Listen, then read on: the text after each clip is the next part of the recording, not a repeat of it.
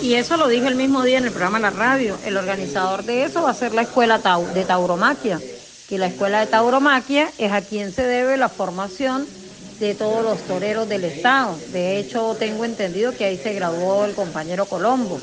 Entonces, como dentro de las preguntas de la eh,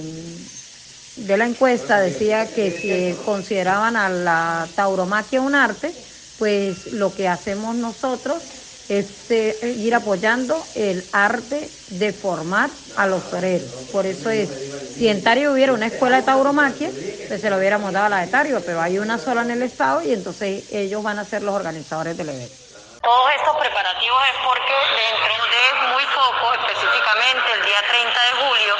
estaremos teniendo el desfile como la primera actividad de nuestra Feria de la Consolación. Hay tres elementos muy importantes que connotar cuales invitamos a todos los tachirenses, que son el ciclismo, la recuperación de la vuelta al clásico, que serán los días 19, 20 y 21, la elección y la coronación de la reina, eh, por decisión eh, digital a través de la consulta, vamos a tener también el destaque del arte de la tauromaquia y vamos a tener eh, las actividades bueno, que corresponden a la feria, como es nuestra serenata del patrón y la romanía. Así que bueno, invitamos a todos los tachirenses y a todo el que se por el municipio de Cárdenas, que durante los meses del mes de agosto vamos a tener unas excelentes